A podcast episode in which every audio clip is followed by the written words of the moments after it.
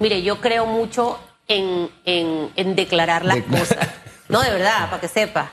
Ella es la mujer de los decretos. Yo soy la mujer de los decretos. yo digo, aleja a esa persona de aleja. aleja a esa persona de mi vida y se aleja. Y ocurre. Se aleja.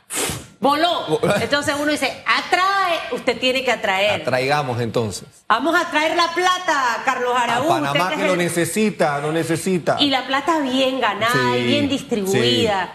Y el tema del IFARU, no sé a usted cómo le pegó. Sí. Pero a mucha gente lo ha golpeado fuertemente, definitivamente, pero decía en el primer bloque que creo que es justo y necesario una explicación un poco más profunda. profunda sí eh, ¿Sabe? No es que esté en defensa del director, pero creo que para saber realmente qué es lo que ha pasado, ¿no? Porque luego de un caso es un desfile ahora que hay. La, la, herramienta que tienen los panameños y panameñas precisamente para superarse en materia tanto económica como escalafones sociales es la educación. Lo hemos dicho una y otra vez. Y sabemos que en Panamá pues la educación no ha sido necesariamente pues la estrella que muchos anhelábamos en materia de ayuda, de apoyo financiero, es el trampolín que permite entonces quizás socavar, esquivar esa falta de, calidad en la educación para buscar mejor momento educativo y así aspirar a mejores salarios más dignos y sostenibles. Cuando se le resta, cuando se le quita o se maneja con preferencia la ventaja económica, entonces estamos cometiendo pues una falla pero nefasta, esa que condena, que castiga al humilde, al más vulnerable, al pobre, al que lastimosamente quizás no ha tenido oportunidades, no porque no ha querido o porque no tiene el tesón, sino porque las circunstancias a su alrededor lo han ahogado. Entonces, e, este es un tema que trasciende más allá, va mucho más allá de simplemente el movimiento de dinero. Muy importante, obviamente, no lo, no lo menospreciamos, pero atenta contra el ser humano, contra la capacidad esa de sobreponerse a, lo dificultoso, a lo molestoso y premiar sin justificación entonces eh, denigra, elimina dignidad, solidaridad. Yo siento que el tema del IFARU, de nuevo, tiene que ser investigado a profundidad. Y cuando estas acusaciones y cuando estas evidencias aparentemente surgen, lo que automáticamente debería pasar es una separación inmediata de quien sea que esté manejando esa cartera,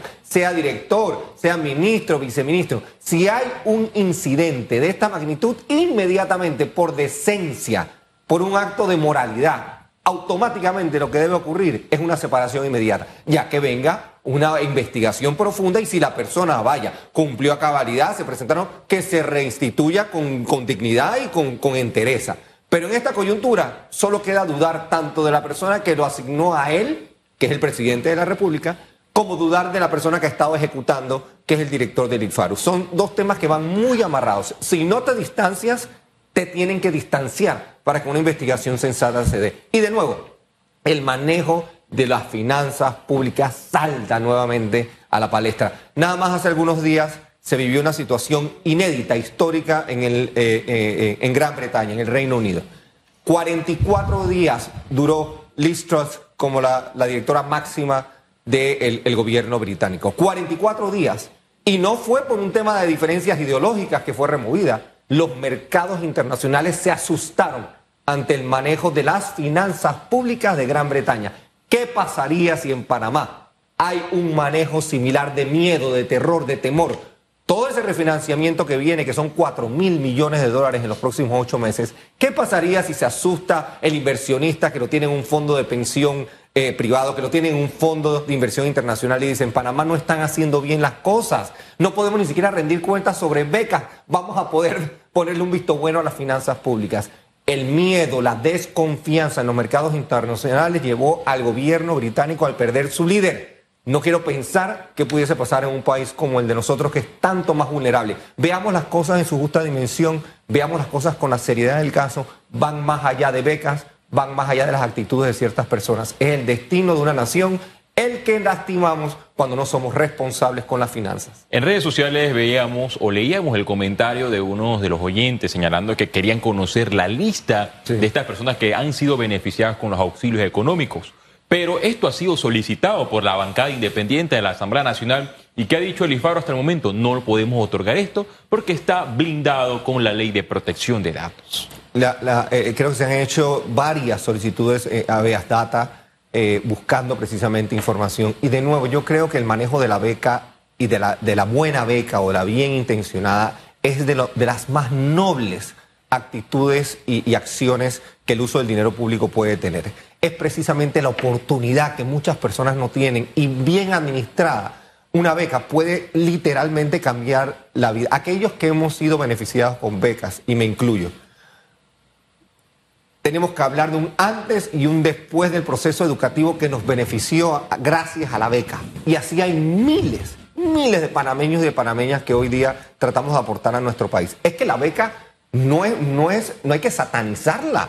El auxilio económico y financiero no hay que menospreciarlo para nada. E incluso hay préstamos que se tienen que repagar. Invitar a ese talento que, que en un concurso, en una competencia, los mejores en el sector privado, en el sector público, aspiren a esta ayuda, se la ganen y regresen a Panamá a producir y, a, ser mejores ciudadanos y aportar al país. Yo creo que eso debe ser de conocimiento transparente y público porque precisamente nada hay que esconder, todo lo contrario.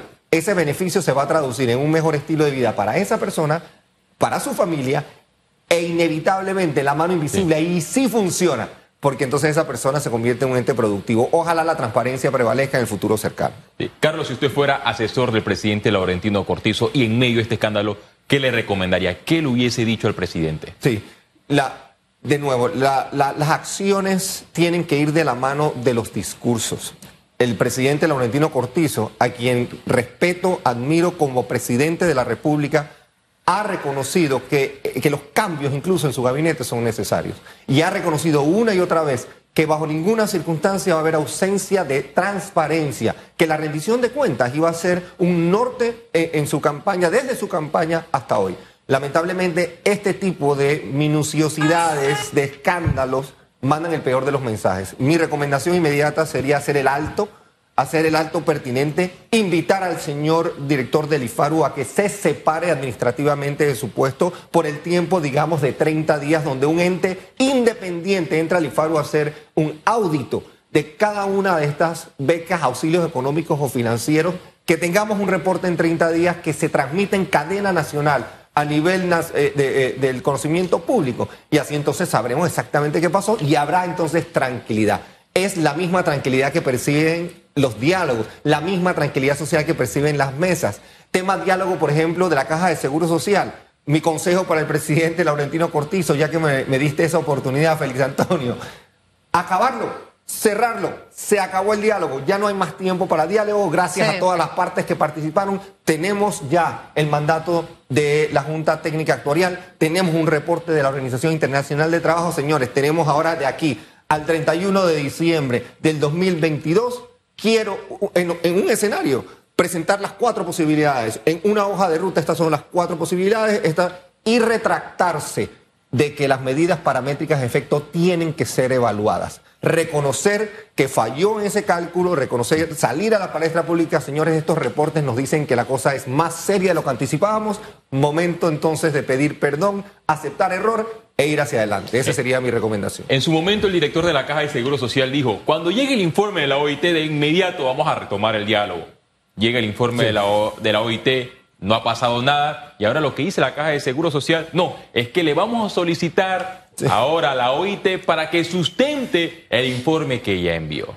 A, mí me parece que eso es tan denigrante e irrespetuoso para la Junta Técnica Actuarial de la Caja de Seguro Social que está conformada por maravillosos panameños, panameñas, que tienen el conocimiento teórico, el conocimiento práctico, que han venido diciendo y haciendo advertencias no por los últimos dos años, por los últimos siete años, y que ahora venga este, esta excusa de manera reporte para entonces dilatar más el tema. Yo creo de nuevo que es irresponsable, se cae de su peso obviamente, pero también denigra, yo creo que irrespeta el valor de aquellos panameños que están aportando desde la Junta Técnica Actuarial.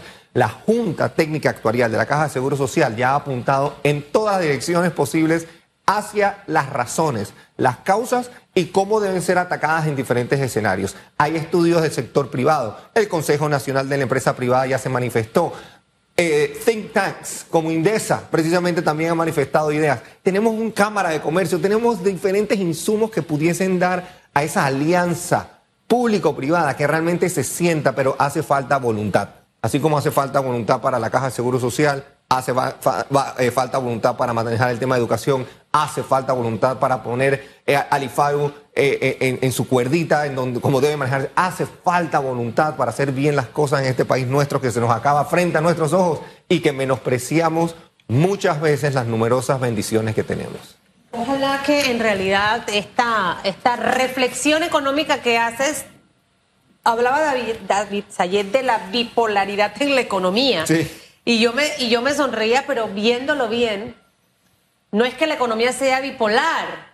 Quienes ejecutan la política económica tienen quizás una conducta bipolar eh, y no empática, ¿no? Sí, poco empática, poco entendedora. No podemos solo sustentar de nuevo noviembre, diciembre en lo que van a ser pues el decimotercer mes, el, ahorro navideño y, y ese, ese intercambio monetario que es temporal tenemos que ver mediano y largo plazo, tenemos que ver y de nuevo aterrizar en el desempleo que nos está acabando, que nos está ahogando, y eso nos lleva a mucha inseguridad. Ojalá de nuevo que esa eh, bipolaridad a la que hizo referencia David, yo creo que, es, un, concepto eh, eh, difícil de digerir, porque lo que hace falta realmente es un esfuerzo voluntarioso, voluntariado, de alineamiento y de colaboración para lograr un impacto colaborativo grande tenemos que hacer de nuevo el ego a un lado, echar de nuevo por el, por el suelo y por enterrar cualquier tipo de pretensión y entregarnos a que las soluciones de corto plazo son las urgentes, sí, pero que necesitamos mediano y largo plazo para que el país vaya por otro sendero. Es lo que esperamos todos, Carlos. Ojalá que eh, este mes de noviembre y diciembre sean meses buenos para todos los panameños, que el que no tiene trabajo al menos los llamen para que tenga en este tiempo. Lo que necesitamos es platita. Sí. Para la Navidad, para Año Nuevo, para los regalitos.